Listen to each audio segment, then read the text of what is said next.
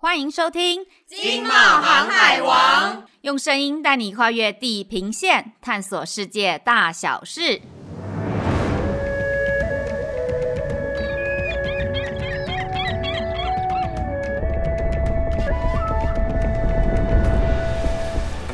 Hello，大家好，我是冒险山卓啦，我是易。哎，易，之前居家上班的时候啊，每天都宅在家里，你应该没有什么机会血拼买好货吧？嗯，你错了，我买的才真的非常多，不管是品牌官网啊、App 啊、社群直播啊、国内外大型购物平台，我随便划划手指就一直买，一直买，一直买。我现在看到账单都觉得，哦，我的天哪，天哪，原来不是只有我而已哦，我真的是有点这个买。到有点罪恶感，不得不说啊，这个网上购物真的很方便呢，而且就是信用卡转账也不用掏现金，就觉得哦，真的很方便啊，这个不痛不痒的失血就这样躺在网络上面。这个消费真的很爽，所以我们消费者有了很多的选择之后啊，这对业者来讲是不是也是可以触及到更多的这种潜水客户啊？没错，你已经讲到我们今天的主题诶，我们今天要聊的就是跨境电商，这个也是我们经贸透视第五百七十六期的封面故事主题哦。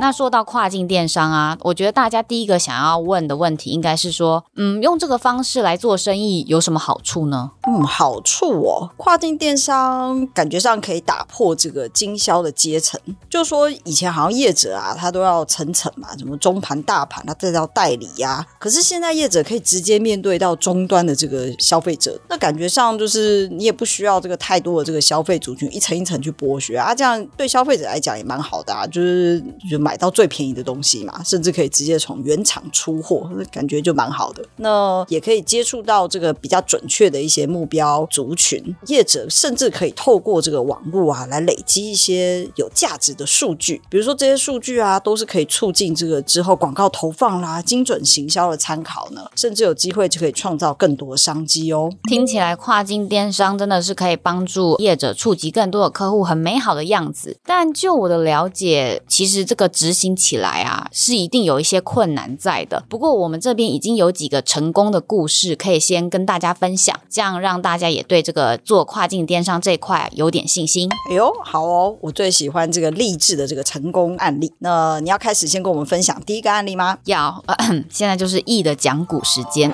我要先跟大家说的呢，就是季权的故事。季权啊，是一家改装车仪表的厂商，他们早期的客户啊，都是靠参展来的哦。那季权的执行总裁 Polo 哥他有说，以前只要去参展啊，生意就会进来，所以这就是一个很好获得客源的模式嘛。早期呢，技权的确就已经有上架 B to B 的电商平台阿里巴巴了，但是他实际上并没有很认真，就是或很专心的在经营，就把它当做的一个广告，因为对他来说，他的客源是从展览来的。哎，这跟我的理解有点不太一样哎，因为啊，就我所知啊，这个技权二零二零年电商营业额已经占了这个总营业额的百分之三十五，哎，哎，这比例其实相当的高哎，而且你看他们的产品好多元哦，我从这个古董车仪表。咖啡机仪表、改装车仪表、跳跳车仪表，到这个船用仪表哦，一大堆仪表。你看我念了一大堆。对，你说的都是没错的，Polo 哥是这样跟我们说的。他说，因为自从做了跨境电商，他就变成用户思维的脑袋，所以也是因为这样子的思维脑袋，让他从过去的改装车仪表啊，一路跨足到您刚刚提到的一大堆仪表，对不对？因为现在他们在透过电商平台啊，就会有客户来跟他们询问说，譬如说你有没有古董车仪表啊？那虽然他没有，但是他会觉得说，哎，既然有客户来问，也许这就是一个可以开发的。机会，他的内部，他的团队就会开始做一些市场调查，还有研究。那只要经过评估呢，是有潜力的产品，Polo 哥他们的公司就会立刻去开发。那他也有说，以前他在参展的时候啊，是没有这样子的想法，他就会觉得说，哦，我就是带改装车仪表啊，所以你其他问我的，我就是没有。所以自从做了跨境电商呢，他可以接触到的客源跟项目也就更广了。嗯，其实一讲到一个重点，基本上做跨境电商啊，对业者来讲，它真的就是直接接触到这个用户，所以用户提出来的需求，就会让这个业主真正去思考说，哎，我的使用者他要需要用在什么方面？哎，我没想到仪表可以用到这么多地方，连咖啡机上面都有仪表。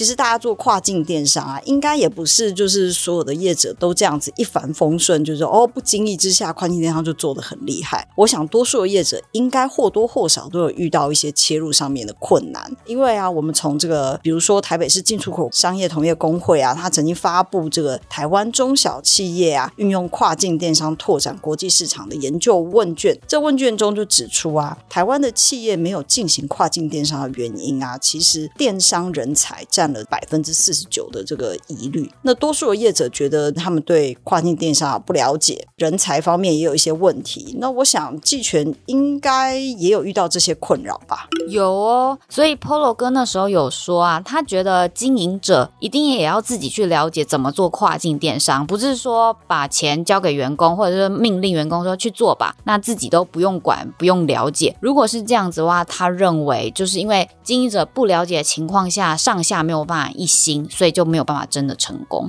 嗯，而且啊，不得不说啊，尤其是像是金流物流的处理啊，这应该是跨境电商里面比较难的部分，因为每一个国外的国家，它的消费者都有自己习惯的这个结账的模式，那甚至这个结账的金流方面的配合的业者也不太一样，甚至到底要怎么样把这个货物很顺利的送到这个国外的消费者手上，这不是说在国内耶，你是在国外。所以这些啊都有一些困难要要克服。那这个问题，我们的受访者有好的解答吗？有的。我们这次呢还有采访到另外一家厂商是冯兴生物科技，他们的董事长 Ivy 就说，如果你是电商小白，也就是说你对电商一无所知，最简单的方法就是加入一些大型的知名的电商平台，譬如说亚马逊啊、阿里巴巴。那你透过在平台上呢操作，他们都会帮你解决你的金流物流问题，同时你也会了解。解这种跨境电商实际上到底是是怎么运作的？我知道，我知道，就像啊，这个亚马逊的这个物流服务中心，这个 Fulfillment by Amazon FBA。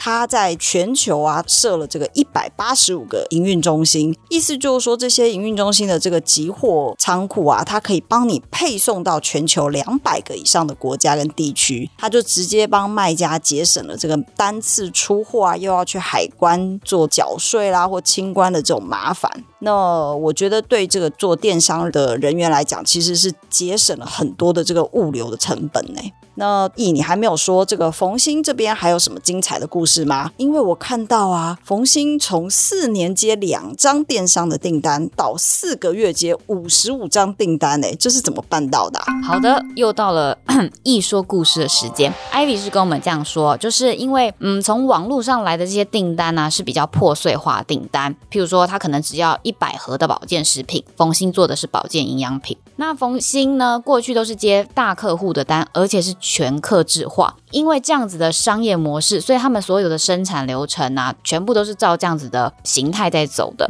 所以一刚开始，他们发现是一张只要一百盒的单，所以他们只好忍痛放弃。不过他们也是边做边调整，发现说，呃，因为电商来的客户，跨境电商来客户就是这样子的形态，你必须改变自己，否则你就是会接不到单。所以他们后来的做法是说，他们把客户啊依照需求分类，譬如说有些客户呢，他们主要是靠做电商的买卖交易在赚钱的，那他们可以直接跟冯兴采购。那有些客户呢，规模呢可能没有办法到大客户的这么大，但是他们也是想要做自有品牌，他们就可以采用冯兴的半客制化服务。那当然还是保有过去这种全客制化服务。那透过这样子的服务模式的形态调整，才会做到你刚刚说的，就是哦，从四年两张单变成四个月五十五张单这样子。哦，所以你的意思就是说，当业者开始要这个投入跨境电商的时候，不是只有这个增减部门或或者是多招聘人力就可以立刻做到跨境电商，而是这个整个接单生产的模式跟思维都要调整，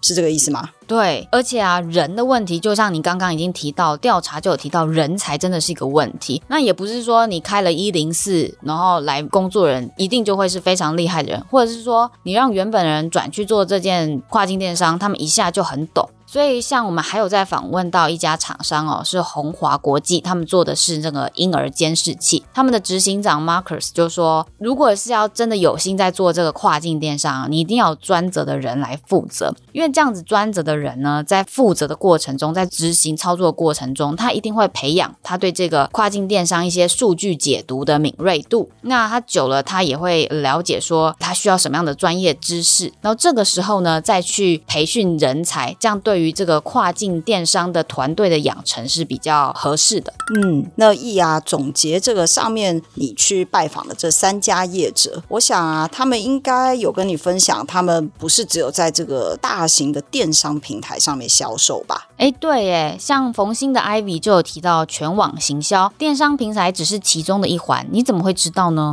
我当然知道啊，比如说啊，像是官网的经营，对这个跨境电商的业者来讲也是非常重要的哦。像我们这一次有采访到能够提供这个零售的软体云的服务商九一 App，他有跟我们分享到啊，比如说在做跨境电商的时候啊，品牌商可以利用同一套的电商系统来管理他们的官网跟 App。线上的销售哦，也就是说，其实一个服务商它可以提供你能够整合官网跟 App 上面的一些销售的资讯。那九一 App 的系统啊，也同时支援多国的语言，还有这个十九种的这个货币转换，让电商在做跨境的业务的时候啊，我们前面讲的这个金流、物流的难题啊，都一并的解决。我好像有看到，就是九一 App 零售研究哦，他们有一个观察是说，在二零二零到二零二一的第二季。的品牌跨境电商是有提到说，其实现在订单啊，其实有六成是来自 App 欸。对对对，因为啊，这一次他们发现消费者其实尤其是在 App 上面消费的人，会主动去下载这个品牌商的 App，代表他对这个品牌其实有一定的认知度跟认同感。也就是说，如果要是下载从 App 上面购物的人，一般来讲都是属于客单价比较高的一些熟客。那九一 App 的这个代表跟我们分享的意思是说，其实，在经营 App 跟官网上面，你可以从 App 上面对熟客去做多一些的这个促销啊，还有新品的这个宣传。那在官网上面啊，就很容易让这个新的客群发现到你的一些产品的多样性，还有这个品牌好的东西。所以两个管道之双管齐下之下。其实对于做电商，从 OMO 实体到线上的整合是非常好的一个方式哦。